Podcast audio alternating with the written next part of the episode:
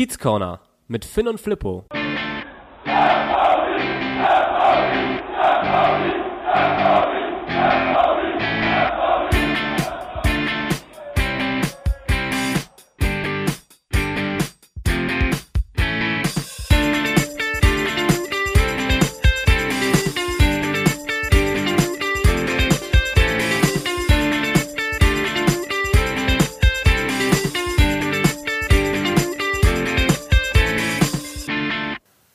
Moin im Kiez Corner und herzlich willkommen zur achten Folge unseres Podcasts rund um den FC St. Pauli.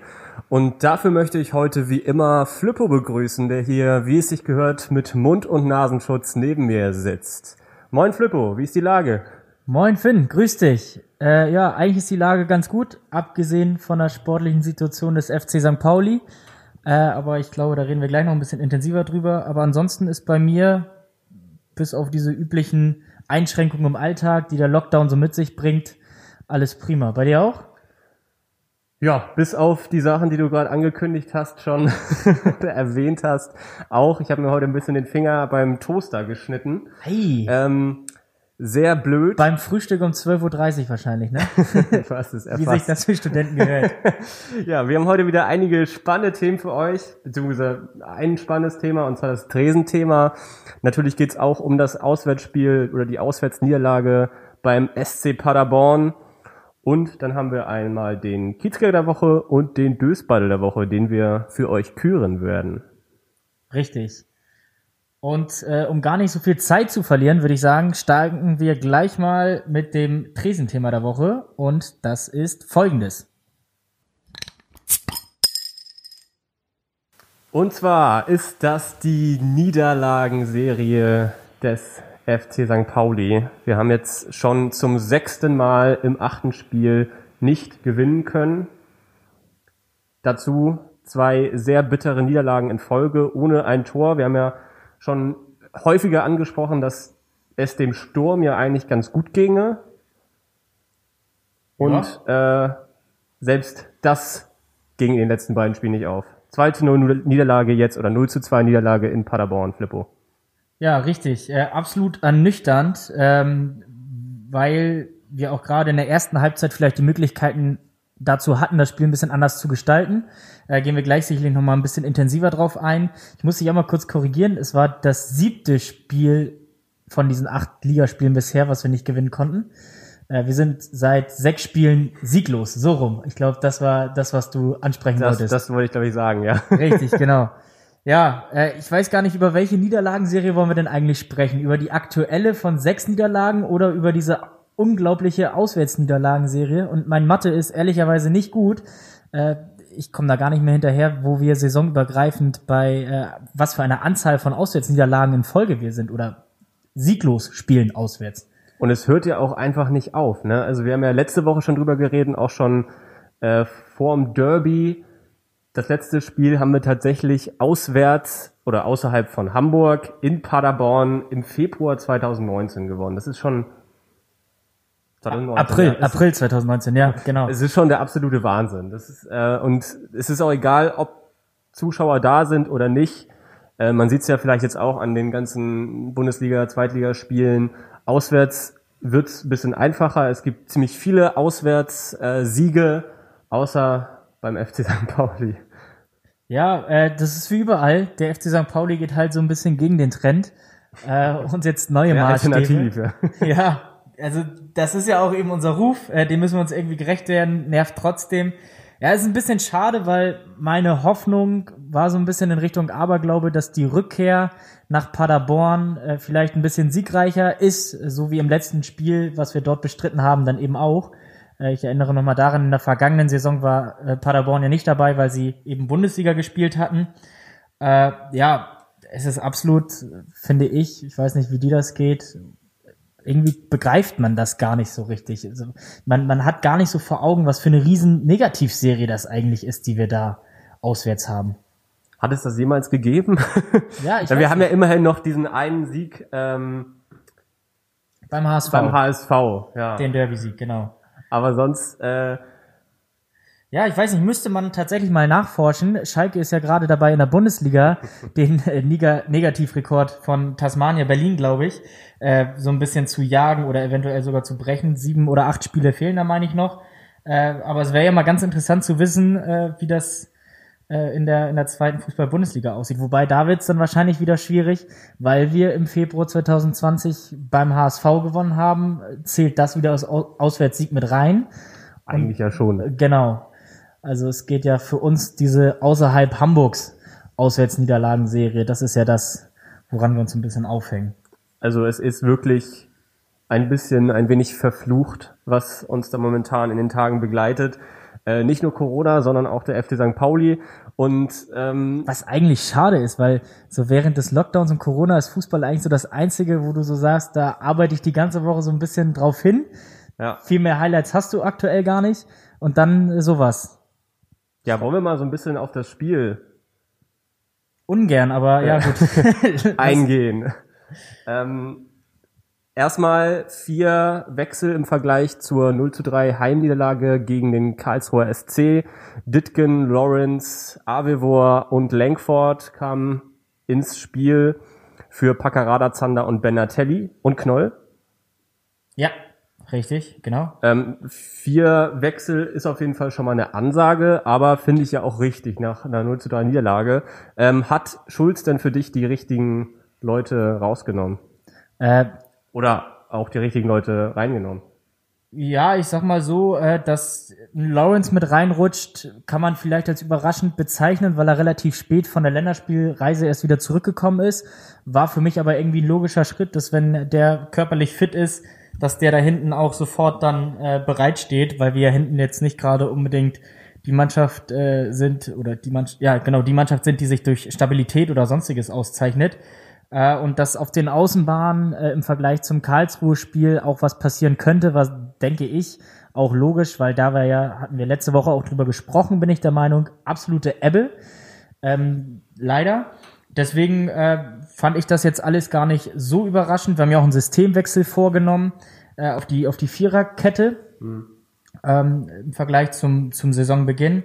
Äh, ich hatte mich ein bisschen gewundert, dass Knoll rausgegangen äh, ist und erstmal auf der Bank saß. Ich war für mich ein bisschen überraschend im ersten Moment. Ich weiß nicht, ob er ihm da äh, eine Pause gönnen wollte. Andererseits, wenn man ein bisschen überlegt, äh, hat er dann mit Lawrence und äh, Avevo, unserem äh, Special Friend, in der Innenverteidigung gespielt. Äh, vielleicht war da auch das Gedankenspiel, dass er einen Links- und einen Rechtsfuß haben wollte. Weiß ich nicht. Keine Ahnung. Ich fand es auf jeden Fall positiv erstmal bei der Aufstellung, dass Lawrence zurück war. Ein bisschen überrascht, dass Knoll raus war und hätte ehrlicherweise mit Aremu gerechnet mhm. in der Startelf, weil der zuletzt ja sehr, sehr viel gelobt wurde. Ja, auch und im Vorfeld, vor der Saison oder vor der Verpflichtung. Richtig, genau, so ein bisschen als dieser, der, der St. Pauli-Kämpfer, das, was Salazar so ein bisschen verkörpert hatte, einige mhm. Spiele. Äh, und ja, sich auch durch die Medien, so hatte man das Gefühl, alle, die so drumrum um den FC St. Pauli berichten, äh, hatte sich das so ein bisschen angedeutet. Deswegen war ich, äh, war ich da ein bisschen überrascht, dass er nach dem 0-3 gegen Karlsruhe, wo es ja dann auch wirklich Anhaltspunkte gab, was zu verändern, dass er da nicht mit reingerutscht ist, weil viel über seine Aufstellung spekuliert wurde. Kommen wir mal zum Spielverlauf. Du musst mich da so ein bisschen, glaube ich, an die Hand nehmen, weil ich das Spiel mal nur so ein bisschen auf ein Auge gucken konnte. Ähm, erste Halbzeit sehr unglücklich. Ich würde sagen, ähm, Pressing von St. Pauli sehr variabel ausgeübt und auch relativ gut durchgeführt, aber man konnte absolut, also kein, grundsätzlich kein Kapital rausschlagen, beziehungsweise die Chancen waren teilweise da. Man hatte, glaube ich, auch mehr Chancen als Paderborn in der ersten Halbzeit oder mehr Torschüsse. Ja. Ähm, ich glaube, das erste war so Ditgen, Kopfball, zwölfte Minute. Richtig, äh, Ditgen nach einer Flanke von, von Langford, aber auch allgemein, äh, du hast das eben schon völlig richtig beschrieben, war eine deutliche Leistungssteigerung im Vergleich zum Heimauftritt gegen den KSC, das fand ich schon mal sehr positiv. Ähm, Haben es in der ersten Halbzeit dann auch zeitweise richtig gut geschafft, fand ich, äh, die gute Offensive, die der SC Paderborn ja auch hat, letztes Jahr in der ersten Liga schon hatte, jetzt in der zweiten Liga auch hatte, viel Tempo, ähm, viele wirklich technisch gute Spieler. Die haben wir ganz gut entschlüsselt bekommen. Äh, da muss man vielleicht einmal kurz, ich glaube, es ist auch das letzte Mal äh, für den heutigen Podcast, Avevo loben, der zusammen mit Olson äh, da in der Anfangsphase den quirligen Antwi Ajay gut unter Kontrolle hatte.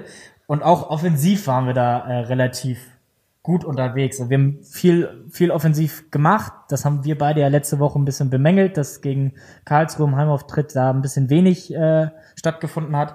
Allerdings, und das ist dieses ganz, ganz große Manko, was uns, finde ich, in dem Spiel das Genick gebrochen hat, äh, wir haben die Sachen nicht richtig zu Ende gespielt. Und das war, wie du das auch eben angesprochen hast, die Möglichkeiten waren da. Ähm, ja, das ist, wenn du die nachher nicht nutzt, hast du halt äh, keine Punkte am Ende des Tages. Also du musst die Sachen, wenn du ein vernünftiges Spiel machst, und das haben wir definitiv in der ersten Halbzeit gemacht, äh, musst du auch irgendwie gucken, dass du daraus Kapital schlägst und äh, deine Chancen und Möglichkeiten, die du hast, in Tore ummünzt. Ja, und wenn das nicht passiert, wird's halt schwierig. Und es waren ja auch sehr große Chancen da. Ich spreche jetzt äh, von dem Elfmeter, 21. Minute, klares Handspiel, richtig korrigiert vom Videobeweis. Der Absolut natürlich, klar, ja. weiß auch nicht, warum man da zwei Minuten für braucht. Aber ähm, Salazar, schwach geschossener Elfmeter. Und ja, ja dann nimm, nahm das alles seinen Lauf so ein bisschen danach. Ja, also ich habe, äh, wenn wir mal die Möglichkeiten durchgehen, ich habe mir hier äh, notiert, äh, das Ditgen, die Ditgen-Chance, den Kopfball nach der Flanke von Lenkford nach zwölf Minuten, den, den du ja schon eben angekündigt hattest. Äh, dann Makinok nach dem Zuspiel von Kire, der einigermaßen frei vom äh, Paderborner Gehäuse auftauchte. Lenkford kurz vor der Halbzeit, als er in den 16er gezogen ist und dann abgeschlossen hat. Ich glaube, da war äh, Zingerle im Kasten des SCP noch kurz dran, bin ich der Meinung, wenn ich das jetzt richtig mit der Kopf habe. Und dann natürlich der Elfmeter, äh, der für mich mitten in so einer Drangphase, ich weiß nicht, wie das dein eines Auge wahrgenommen hat, ja, war mitten in so einer Drangphase von uns äh, und dann absolut schlecht und kläglich vergeben es ist halt bitter. Also irgendwas von diesen Möglichkeiten oder irgendeine von diesen Möglichkeiten muss dann, wie gesagt, ja, wirklich das sitzen. Dann, das geht ja auch auf den Kopf dann. Also wenn du dann noch ja. so einen Elfmeter dann verschießt, dann ist gleich natürlich ein absoluter Push für ähm, Paderborn, die ja auch dann relativ gute Chancen hatten, Pfostenschuss und dann auch das 1 zu 0 erzielen konnten.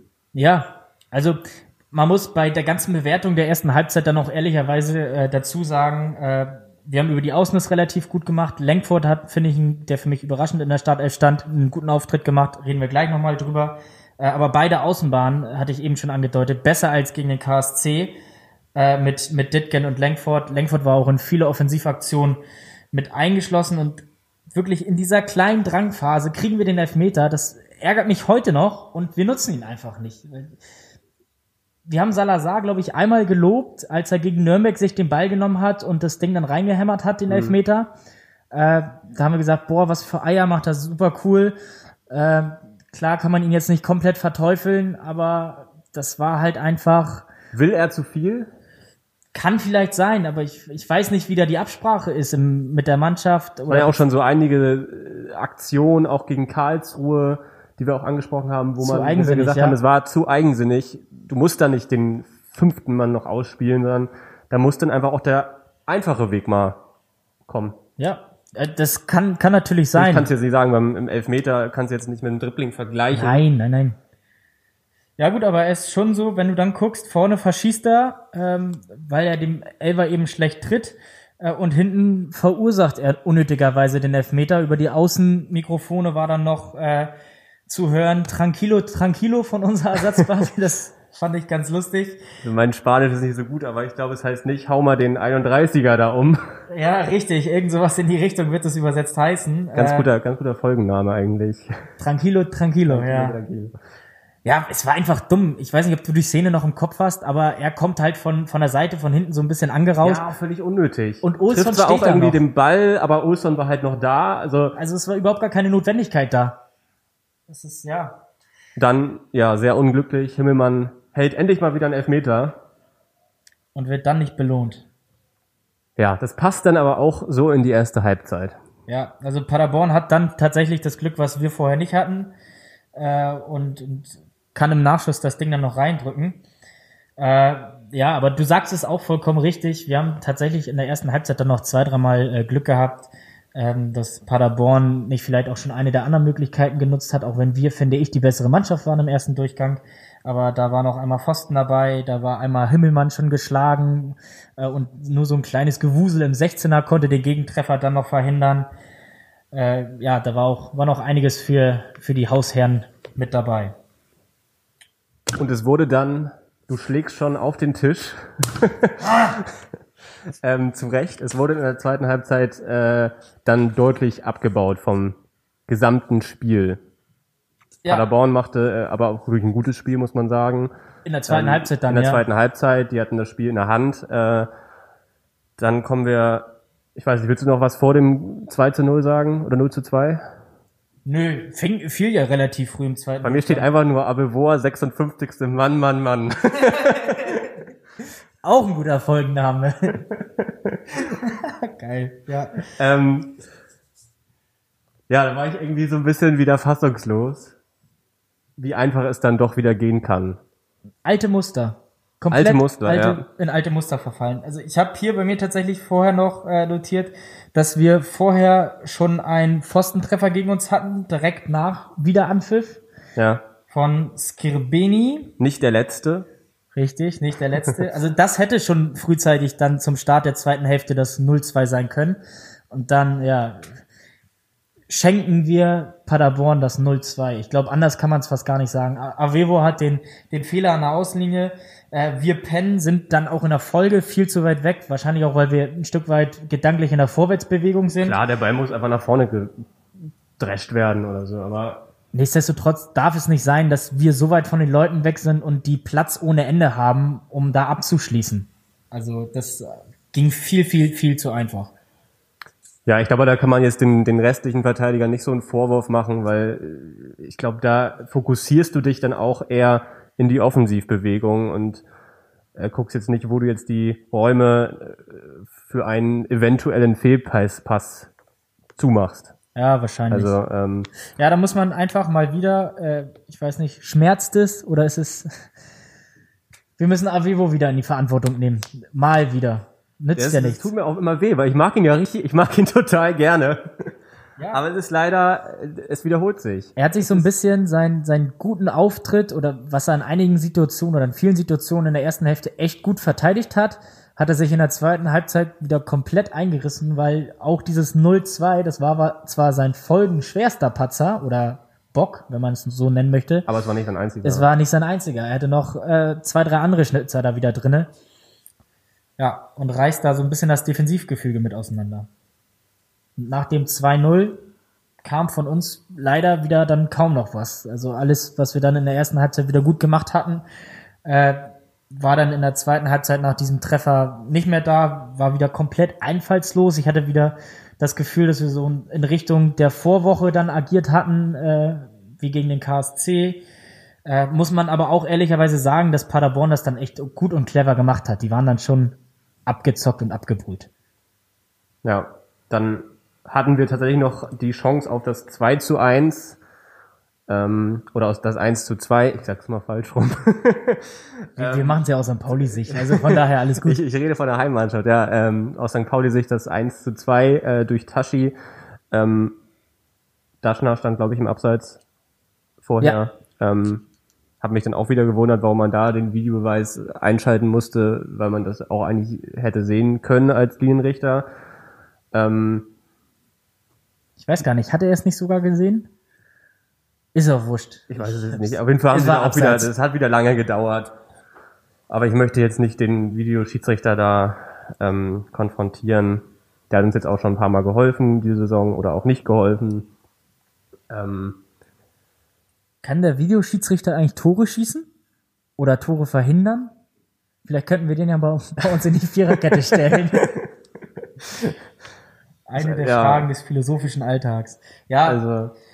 ja, es war aber trotzdem, mir hat dieses Aufbäumen, also man hat gesehen, die Mannschaft wollte sich gegen diese Niederlage wehren, hat es aber irgendwie nicht richtig umgesetzt bekommen. Ich möchte dir das überhaupt nicht absprechen, dass sie da im zweiten Durchgang irgendwas über sich oder möchte überhaupt nicht sagen, dass St. Pauli im zweiten Durchgang das Ganze über sich hat ergehen lassen, aber es war halt einfach Da kam nichts, da war keine Durchschlagskraft, wir hatten kaum noch Chancen. Und das war ja die ersten Spiele, was wir auch immer gelobt haben, weil wir leider häufig auch in Rückstand gerieten. Sie kamen immer wieder. Gegen Nürnberg lag man zweimal zurück, gegen Bochum lag man sogar 2-0 zurück. 0 ja. zu 2 zurück. ähm, ähm, gegen äh, den HSV lag man zweimal zurück und sie waren immer wieder da. Und jetzt ähm, ja, weil es diese eine, diese was, eine ja. Aktion irgendwie auch brauchte. Gut, gegen den HSV haben wir durchgängig ein vernünftiges Spiel gemacht. Ich erinnere mich, in Darmstadt war es, glaube ich, da hat sich das jetzt auch nicht unbedingt abgezeichnet, dass wir da nochmal wiederkommen. Ja. Das war dann diese eine Aktion, die so für den Hallo-Wach-Effekt gesorgt hat. Vielleicht wäre Vielleicht wäre es, ja, das, wollte ich gerade sagen, genau, das, das Tashi-Tor. Vermutlich. Hätte sein können. Wir hätten danach noch ein paar Minuten Zeit gehabt, eventuell vielleicht nochmal nächstes 2-2 einzufahren. Aber ja, das passt dann wahrscheinlich auch ins Bild irgendwie, dass dieser Treffer dann nicht gegeben wird. Und dann muss man auch wirklich ehrlicherweise sagen, äh, können wir sogar noch froh sein, dass äh, wir nicht noch mehr Gegentreffer bekommen. Also Paderborn hat noch einmal die Latte getroffen, äh, nach, ich glaube, es war ein Freistoß, den Olsson abgefälscht hatte, äh, hatten hinten raus dann noch Glück, weil wir in der Defensive einfach überhaupt nicht sattelfest waren. Äh, ich glaube, Avevo hat auch noch irgendwie einen Schuss geblockt, was ich mir hier aufgeschrieben hatte. Also ja, also na, du musst wirklich sagen, ich glaube, das beschreibt das Spiel ganz gut. Du musst äh, zur Halbzeit führen, weil du die bessere Mannschaft bist, vielleicht mit zwei Tonnen Vorsprung, wenn alles gut läuft. Und äh, nachher, nach 90 Minuten, musst du froh sein, dass du nicht vier oder fünf Gegentore äh, bekommst. Das klingt vielleicht ein bisschen hart, war aber durchaus im Bereich des Möglichen. Ja, und jetzt stehen wir bei 16 Gegentreffern. Ja. Lassen wir so stehen. ja, das ist in acht Spielen, das sind zwei Gegentore pro Partie. Finde ich schon ein Brett. Ist ein Brett. Und ich glaube, wir haben nicht einmal zu null gespielt. Nee. Wir sind, wenn, wenn ich das richtig gelesen habe, sind wir das einzige Team oder richtig recherchiert habe, sind wir das einzige Team in der zweiten Fußball-Bundesliga, was noch nicht zu null gespielt hat. Ja, ich möchte dir da nicht widersprechen. Ich kann es mir gut vorstellen. Und ähm, das, das halt Ende des Liedes ist dann momentan Platz 17. Ja. Und, Und ganz hast, gefährlich. Ja, ganz gefährlich. Die zweite Liga ist unberechenbar. Man hat es ja letzte Woche gesehen, oder wir haben vor zwei Wochen gesagt, es ist gefährlich oder ein gefährlicher Enthusiasmus und eine Woche später lag man dann plötzlich auf dem Abstiegsrang, auf dem direkten Abstiegsrang, wo man dann eine Woche später immer noch steht. Ja, was nach sieben Spieltagen jetzt auf dem Abstiegsrang zu stehen auch kein Weltuntergang ist, weil du sagst es vollkommen richtig, die zweite Liga ist naja, so aber eng. Du siehst ja an der zweiten Liga, wenn die mal alle Scheiße spielen oder also für den FC St. Pauli Scheiße spielen, ähm, sieht's dann ganz dunkel aus plötzlich. Auch wenn wir die ersten sechs Spiele guten Fußball gespielt haben. Ja, ja, es ist halt so, wir, wir haben das oft thematisiert, immer hinten raus in dem Podcast zum Ende hin. Äh, in den vergangenen Wochen ist es alles noch in Ordnung. Äh, also in den vergangenen Wochen haben wir gesagt, es ist alles noch in Ordnung. Das sehe ich jetzt ein bisschen anders, weil jetzt wird es wirklich schwierig. Ich glaube, vor zwei Wochen äh, haben wir gesagt, jetzt kommen die Spiele KSC, Paderborn, Braunschweig, ich glaube dann äh, gastiert Aue. Das sind die entscheidenden Spiele und als wir das gesagt haben, wussten wir noch nicht, dass wir die darauffolgenden zwei Spiele einfach beide verlieren werden. Mit 0 zu 5 Toren, also treffen offensiv auch nicht, was vorher mal unser Faustpfand war. Ähm, das ist halt einfach jetzt zu wenig in dieser entscheidenden Phase, die ich so auserkoren habe. Nochmal, es ist klar, dass dieser Umbruch Zeit braucht, auch gerade mit der jungen und unerfahrenen Mannschaft. So ein Ditgen oder ein Kieré sind jetzt keine jahrelang erfahrenen Zweitligaspieler, auch wenn die schon irgendwo in den Mitte 20ern alterstechnisch unterwegs sind. Dass das Zeit braucht, ist vollkommen richtig. Aber problematisch wird's halt wirklich, wenn, äh, wenn Zeit und Tabelle so ein bisschen anfangen, ja, dein Feind zu werden. Hm. Und das beginnt momentan so. Das hast du sehr schön gesagt. Ja. Ich meine, es ist ja auch alles gut. Wenn wir jetzt die nächsten beiden Spiele gewinnen, klettern wir wahrscheinlich wieder auf Rang dann, 8. Dann, ja.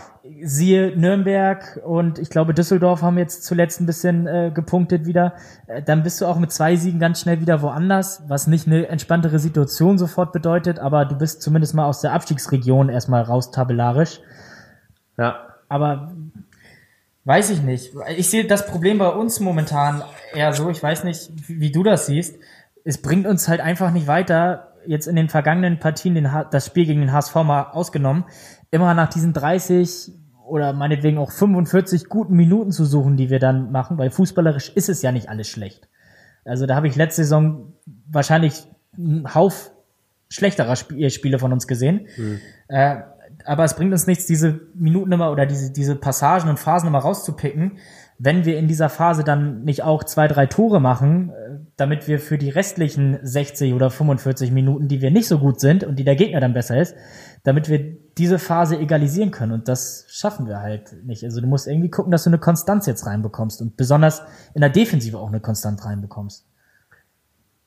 Dafür werden die nächsten Spiele auf jeden Fall sehr entscheidend. Jetzt Freitag geht's gegen den VfL Osnabrück. Kommen wir gleich nochmal drauf zu sprechen, denn ich glaube, vorher wollen wir noch ein paar Spieler küren, die wir auch schon angesprochen haben. Richtig. Fangen wir an, äh, weil wir gerade bei der Negativserie sind, würde ich sagen, fangen wir aber mit dem Dösbaddel der Woche an. Dann haben wir hinten raus vielleicht noch was Positives. Hier ist der Dösbaddel der Woche. Ich weiß nicht, möchtest du, soll ich? Wer will sich unbeliebt machen? Äh, wir haben uns eigentlich schon genug unbeliebt gemacht und ich glaube, wir haben ja eigentlich auch schon alles gesagt. Deswegen weiß ich gar nicht, ob wir jetzt noch äh, so viel darüber sagen müssen. Wir haben uns jetzt für Rodrigo Salazar entschieden, aus den genannten Gründen. Elfmeter verschossen, äh, Elfmeter verschuldigt. Ich glaube, da ist schon alles gesagt. Ausgewechselt worden, relativ früh.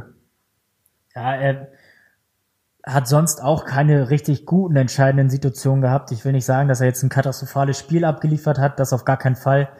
Aber äh, mit Blick auf die Höhepunkte in Anführungsstrichen äh, dieser Partie es liegt es einfach auf der Hand, dass er so ein bisschen der Unglücksrabe des Spiels war, dass er den Elfmeter verschießt und hinten den dann verursacht. Ja, also finde ich es absolut begründbar, dass er diese Woche unser Dösbattle der Woche ist. Finde ich ein bisschen schade, eine ganz gute Phase gehabt äh, von ein paar Spielen, dass er dann irgendwann auch wieder als junger Spieler, der diese Spielpraxis auf dem Niveau noch nicht hat, in ein Loch fällt, ist auch völlig richtig. Äh, hoffen wir nur, dass er da schnell wieder rauskommt. Für uns, schon für ihn. Schnell und nächste Woche. Ähm, aber es gibt auch positive Lichtblicke. Ja. Wenn man das so nennen kann. Richtig. Und das ist unser Kiezkicker der Woche. Flippo, jetzt darfst du. Der ist Kevin Langford. Finde ich ein bisschen überraschend. Ich weiß nicht, wie es für dich ist. Dass er unser Kiezkicker der Woche ist? Ja, das vielleicht nicht gerade, aber dass er überhaupt von den Voraussetzungen die Möglichkeit hat, Kiezkicker der Woche zu werden und dann auch wird. Auf jeden Fall. Ich glaube, er ist jetzt, wie lange ist er jetzt da? Zwei Jahre, anderthalb Jahre, knapp zwei Jahre? Ja. Ähm, hat mich nie überzeugt. Nee. War zu Recht auch immer auf der Bank, beziehungsweise auch in der zweiten Mannschaft. Jetzt ähm, eingewechselt worden, häufiger gute Spiele gemacht. Ähm, in Bochum würde ich sagen, dass äh, den Die Punkt, Wende mit eingeleitet mit ja, Daschner zusammen, ne? Ja. Äh, sagen wir so. Ähm, auch gegen den HSV ordentlich Dampf gemacht, dann in den letzten äh, 10 Minuten, 15 Minuten und jetzt ähm, auch mal von Anfang an gespielt, was ich als richtig empfunden habe und auch ein gutes Spiel gemacht hat. Ja, Schulz hat so ein bisschen gesagt, äh, dass sich das über die letzten Wochen im Training auch schon angeboten hat, dass er sich das verdient hat quasi und damit auch so ein bisschen zeigen wollte, hey, gute Trainingsleistungen zahlen sich auch aus. Und wie du sie auch eben äh, völlig richtig beschrieben hast, äh, hat er immer, wenn er reingekommen ist, einen vernünftigen Auftritt abgeliefert und war für mich so ein bisschen das Sinnbild, was ich mir vom Auswechselspieler wünsche, der von der Bank oder Einwechselspieler wünsche, der von der Bank kommt, nämlich dass er ein bisschen Fahrt und Stimmung ins Spiel reinbringt, gerade so auf der offensiven Außenbahn. Und das hat er bisher in dieser Saison ganz gut gemacht. Zu meiner wirklichen Überraschung hätte ich nicht mit gerechnet, aber irgendwas scheint Schulz und sein Trainerteam da, irgendwo scheinen sie den Hebel angesetzt zu haben, der wirkt und äh, hat dann wohl sich verdientermaßen aus Sicht des Trainerteams sich diesen Stammplatz oder Startplatz äh, erarbeitet in Paderborn und hat es, finde ich, auch mit einer ansprechenden Leistung in Halbzeit 1 zurückgezahlt. Er waren viele Offensivaktionen mit eingebunden, war für mein Dafürhalten äh, ein bisschen zu häufig äh, dahingehend unterwegs, dass er gesagt hat, ich habe jetzt den Ball, ich will sofort flanken, weil er hat aus relativ vielen Positionen versucht zu flanken. Weiß man aber natürlich auch nicht, was die Vorgabe ist. Vielleicht haben die gesagt, Paderborn ist bei hohen Bällen hinten ein bisschen anfällig und mit Mackinock haben wir einen Zwei-Meter-Mann da vorne drinne. Keine Ahnung, kann ich schwer beurteilen, was da in der Kabine als taktische Marschrichtung oder Route so ein bisschen äh, rausgegeben wurde. Aber ich finde, er war sehr oft in die Offensivaktion mit eingebunden und hat einen richtig guten Auftritt in der ersten Halbzeit mit abgeliefert. Und deswegen finde ich vollkommen zu Recht Kiezkicker der Woche. Das hast du schön gesagt. Ja. Ähm, gucken wir in die Zukunft. Schon übermorgen geht's weiter. Der VfL Osnabrück ist zu Gast am Millantor. Übrigens mein letztes Heimspiel, was ich am Millantor ähm, anschauen durfte im März, war gegen den VfL Osnabrück.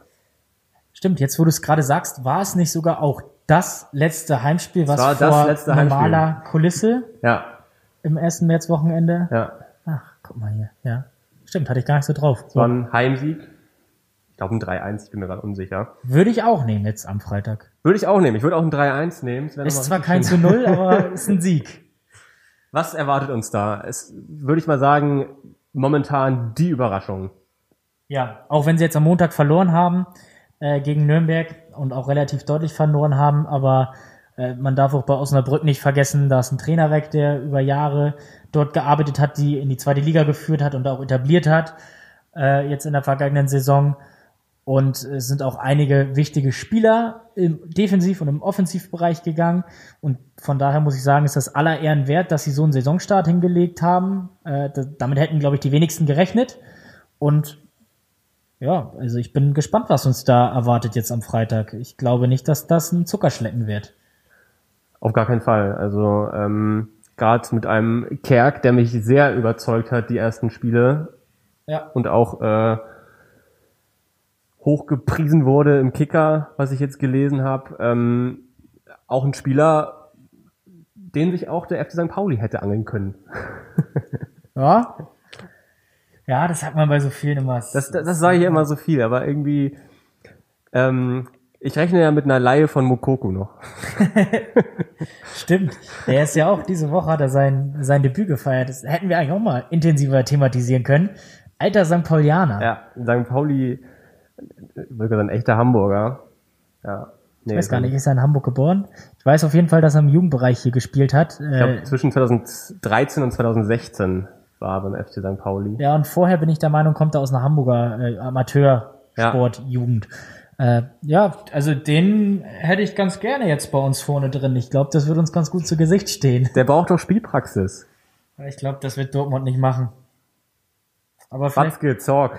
vielleicht können wir da nochmal eine Verbindung wegen der Trikots herstellen. ja, genau.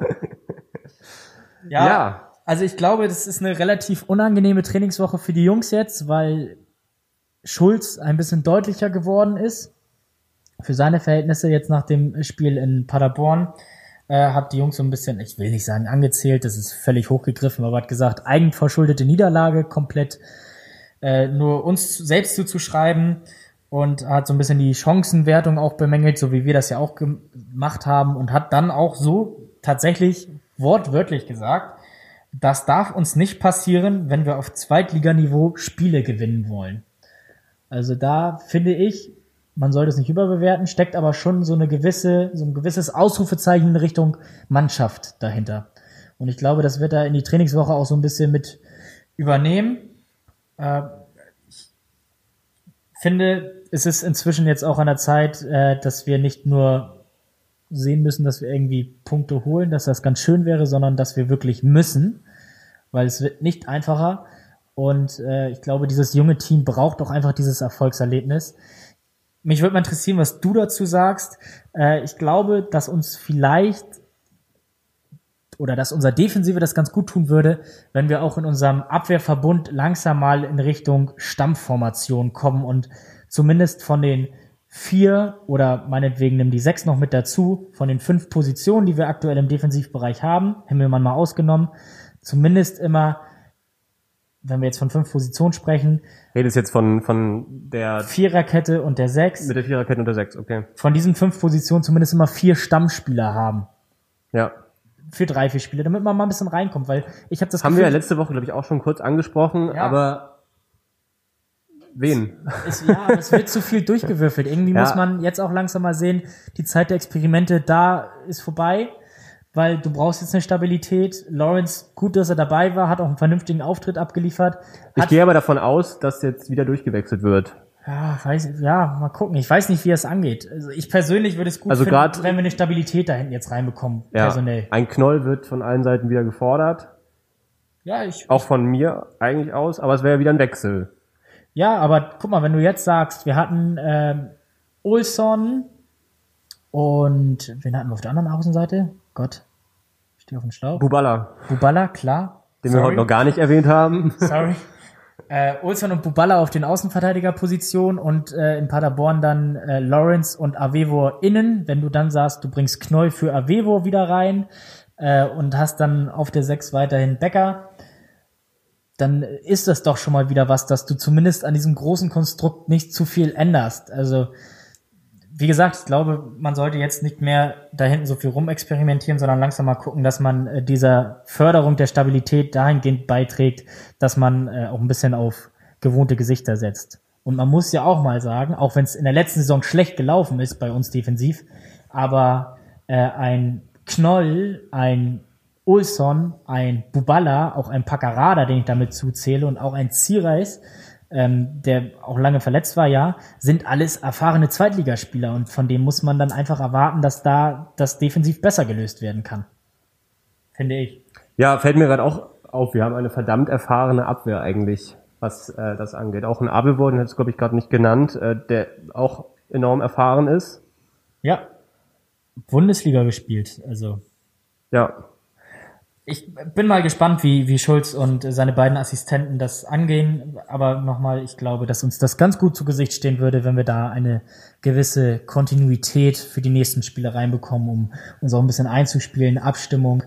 Äh, meine Hoffnung ist ja, dass Lawrence äh, da nochmal so ein bisschen diese Führungsspielerrolle hinten übernimmt, weil das fehlt uns aktuell, diese, dieser Leader, gerade mhm. in der Verteidigung. Äh, Vielleicht nimmt er auch Becker raus, bringt Aremu dafür. Vielleicht wird das ja auch der Leader, wobei ich das ein bisschen schwierig finde, so einen Jungen, der kaum Spielpraxis hat, damit jetzt äh, so zu belasten. Was auf jeden Fall alarmierend ist, es gibt eine dynamische Tabelle nach dem dritten Spieltag. Da sind wir letzter. Sechs Spiele, null Siege, drei Unentschieden, drei Niederlagen, sechs zu zwölf Tore. Ich find's immer noch so komisch, weil ich hab immer noch so ein relativ ich bin in so einer zufriedenen Mut, so also ja, aufgrund hier, der, der äh, Einstellung auch irgendwie, ne? Darüber haben wir ja gesprochen, das ist es ja. ja. Aber man sollte es, also wie gesagt, ich finde auch Bornemann und Schulz haben es unter der Woche jetzt richtig gesagt. Äh, man muss jetzt nicht in irgendwelche großen Paniken verfallen, aber die Situation ist absolut alarmierend. Wir müssen jetzt gegenwirken. Am besten am Freitag. Am besten am Freitag. Ähm, bevor wir zum Schluss kommen, wollte ich noch eine kleine erfreulichere Nachricht äh, übermitteln. Rio, gibst einen aus. Ich gebe einen aus. Und tschüss. äh, Rio Miyaichi ist wieder schmerzensfrei. Yes. Der uns ja auch schon seit Monaten fehlt. Hat jetzt zusammen wieder mit Luis Cordes, der ja auch schon wieder eine längere Zeit nicht dabei ist, individuell zusammen äh, trainiert. Äh, Schulle meinte, das sah auch schon ganz gut aus. Und ja, hoffen wir, dass das da schnell geht, dass es weiterhin, dass er weiterhin schmerzensfrei bleibt. Ja, und wenn der dann im Mannschaftstraining irgendwann zurück ist und dann auf dem Spielfeld auch, wird der uns, glaube ich, weiterhelfen. Schade, dass der so verletzungsanfällig ist. Ja, genauso wie ein Christopher Buchtmann, Guido Burgstaller. Also es sind noch es ist noch einiges. Leute da, die wir in der Rückhand haben. Wobei und, äh, ähm, Buchtmann und Burgstaller, Burgstaller trainiert, glaube ich, aktuell individuell. Da fangen sie jetzt langsam an. Die Narbe hm. ist verheilt am, im Bauchbereich. Äh, aber vor Januar wird das wohl auch nichts. Denke mal, bei Miyaichi wird es ähnlich aussehen. Buchtmann wird man wahrscheinlich sogar noch länger warten müssen. Auch schade. Wir drücken die Daumen, dass es da etwas schneller geht. Wir hören nächste Woche wieder voneinander. Nach dem Heimsieg gegen Osnabrück. Genau. Weil, sag mal, pass mal auf, wir haben, glaube ich, in den ersten Folgen häufig Tipps abgegeben und da haben wir zumindest mal gepunktet. Ach so, ja. Meinst du, weil wir jetzt die letzten zwei Wochen keine Tipps mehr abgegeben haben? Vielleicht liegt's an uns. Doch, ich habe gesagt, wir werden gegen Karlsruhe gewinnen. Ja, so ein wirklicher Ergebnistipp. Da war ich das erste Mal optimistisch, weißt ja. du das? Das ist kacke. Bist du jetzt wieder optimistisch für Freitag? Nee. Gut, dann wird's was. Verkehrte Welt. Ich glaube, wir gewinnen. Spielen zwar nicht zu null, aber wir gewinnen. 4-2. Ich, ich gebe keinen Tipp ab. Okay, gut. Dann äh, wünsche ich euch allen und uns auch eine schöne Restwoche, ein schönes Heimspiel am Freitag, ansehnlich und punktereich für den FC St. Pauli. Und äh, damit verabschieden wir uns, wenn du ja, jetzt da hast. Und es gibt Dinge, die einen wirklich noch fassungsloser machen als das Abwehrverhalten des FC St. Pauli. Jana aus Kassel. Damit, damit äh, wünsche ich euch auch eine schöne Woche. Alles klar. In Hamburg sagt man Tschüss. Ciao. Ciao.